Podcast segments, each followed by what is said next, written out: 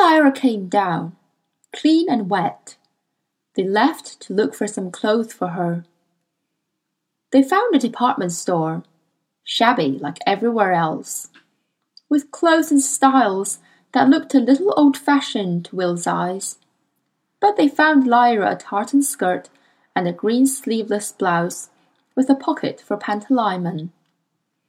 She refused to wear jeans.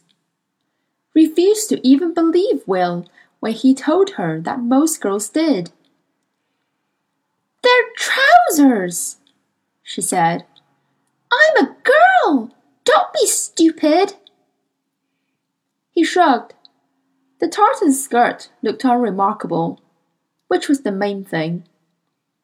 Before they left, Will dropped some coins in the till behind the counter. What are you doing? She said. Paying. You have to pay for things. Don't they pay for things in your world? They don't in this one. I bet those other kids ain't paying for a thing. They might not, but I do. If you start behaving like a grown up, the spectres'll get you, she said. But she didn't know whether she could tease him yet, or whether she should be afraid of him. In the daylight, Will could see how ancient the buildings in the heart of the city were, and how near to ruin some of them had come. Holes in the road had not been repaired, windows were broken, plaster was peeling. And yet there had once been a beauty and grandeur about this place. Through carved archways they could see spacious courtyards filled with greenery and there were great buildings that looked like palaces. For all that the steps were cracked and the door frames loose from the walls. It looked as if, rather than knock a building down and build a new one, the citizens of Cittàgazze preferred to patch it up indefinitely. At one point, they came to a tower standing on its own in a little square. It was the oldest building they'd seen.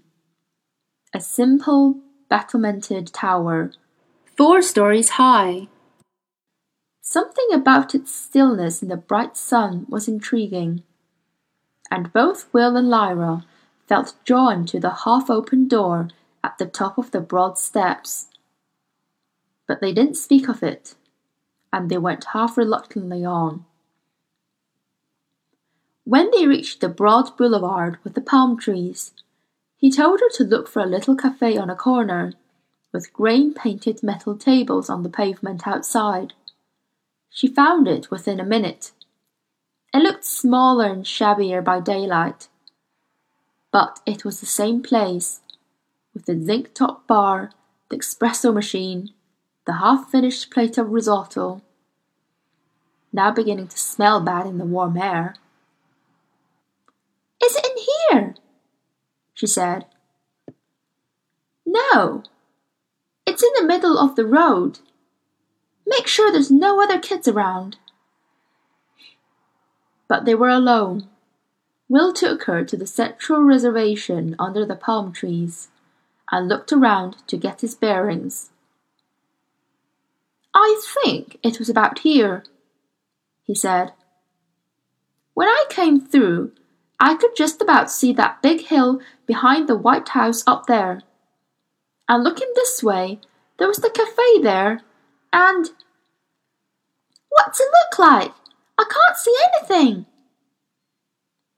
You won't mistake it. It doesn't look like anything you've ever seen. He cast up and down. Had it vanished? Had it closed? He couldn't see it anywhere.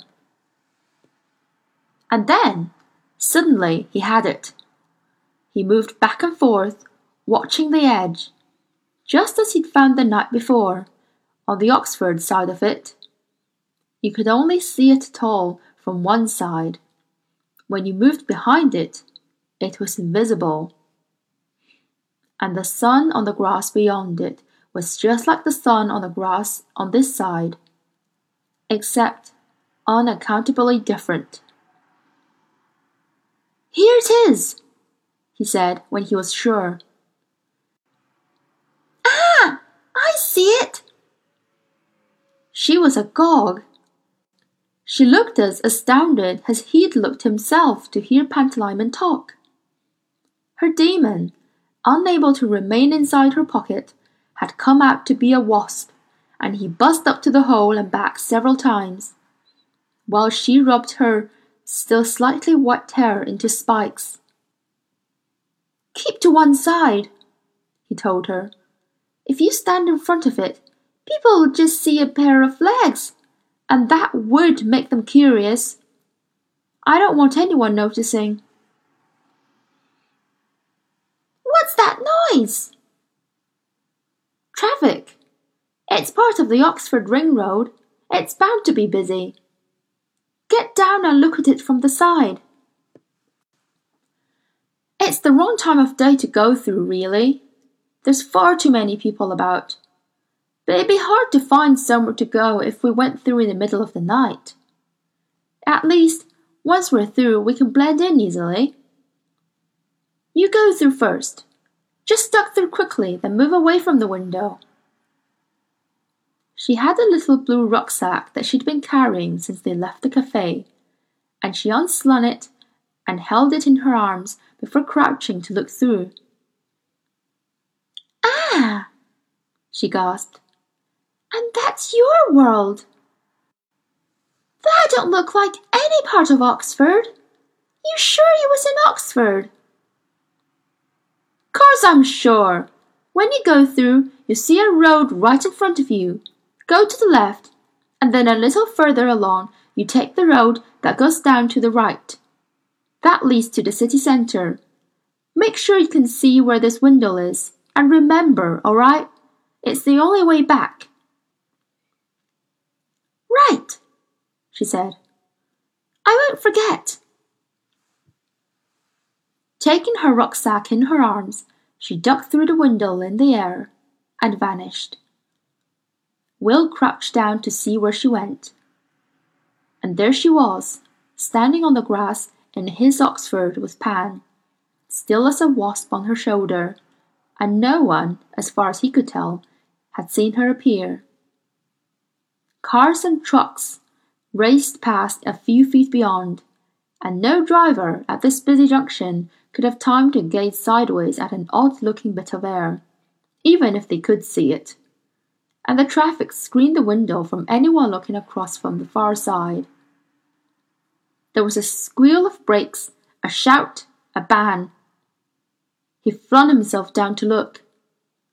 Lyra was lying on the grass. A car had braked so hard that a van had struck it from behind and knocked the car forward anyway. And there was Lyra, lying still. Will darted through after her. No one saw him come.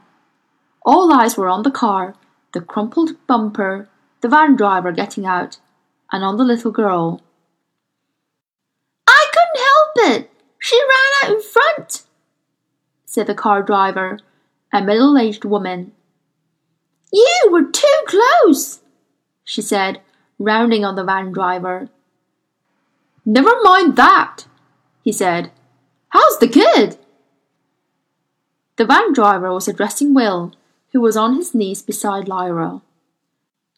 Will looked up and around, but there was nothing for it. He was responsible. On the grass next to him, Lyra was moving her head about, blinking hard. Will saw the wasp Pantalaimon crawling dazedly up a grass stem beside her. You're right, Will said. Move your legs and arms. Stupid, said the woman from the car. Just run out in front. Didn't look once. What am I supposed to do? You still there, love? said the van driver. Yeah, murmured Lyra. Everything working?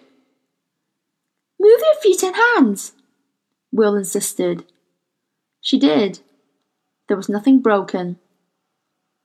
She's all right, said Will. I'll look after her. She's fine. Do you know her? said the truck driver. She's my sister, said Will. It's all right.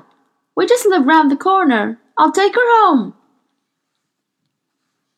Lyra was sitting up now, and as she was obviously not badly hurt, the woman turned her attention back to the car.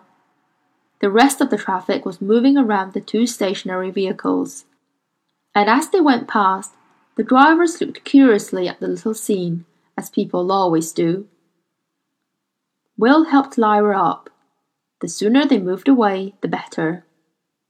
The woman and the van driver had realized that their argument ought to be handled by their insurance companies, and were exchanging addresses when the woman saw Will helping Lyra to limp away. Wait! she called. You'll be witness. I need your name and address.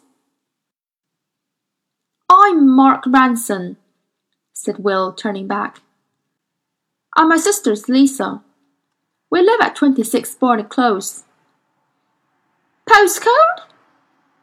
I can never remember, he said.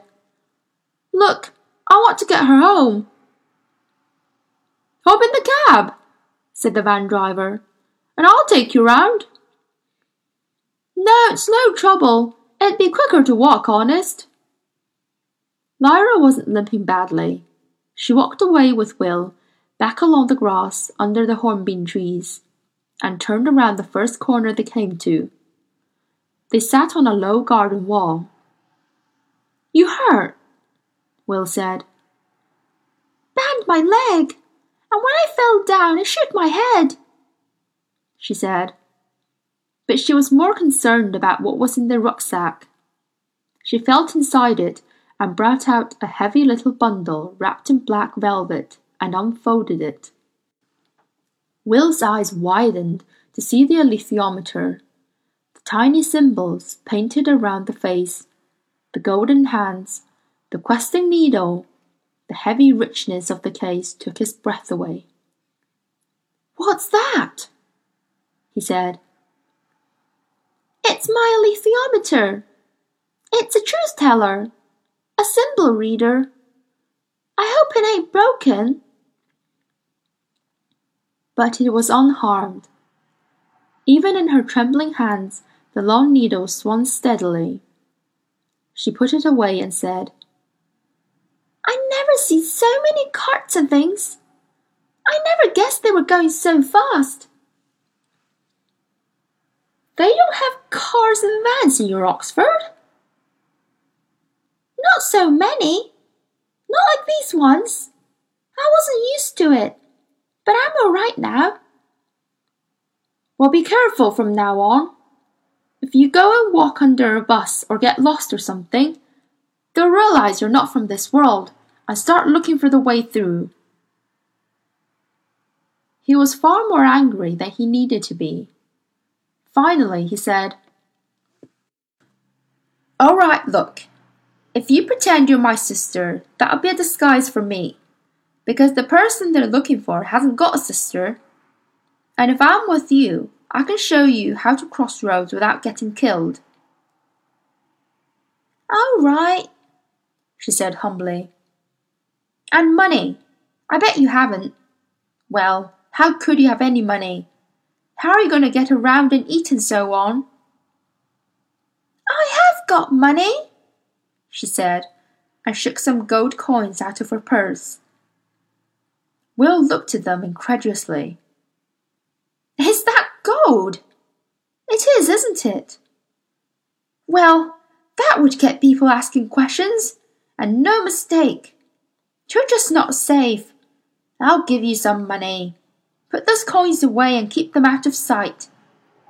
And remember, you're my sister, and your name's Lisa Ransom.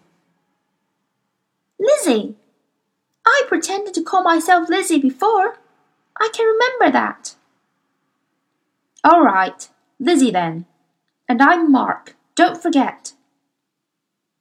All right, she said peacefully.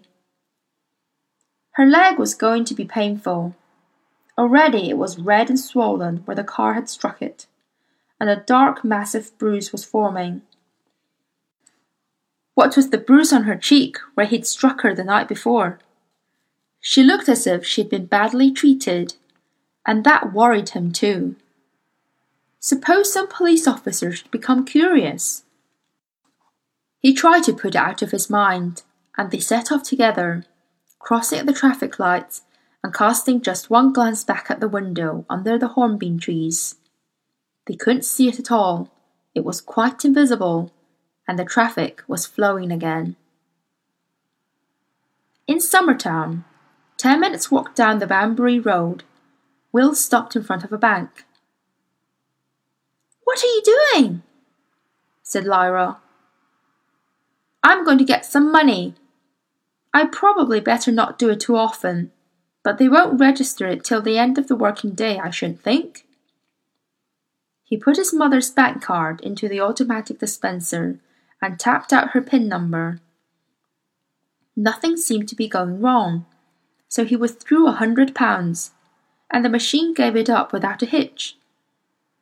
Lyra watched open mouthed. He gave her a twenty pound note. Use that later, he said. Buy something and get some change. Let's find a bus into town.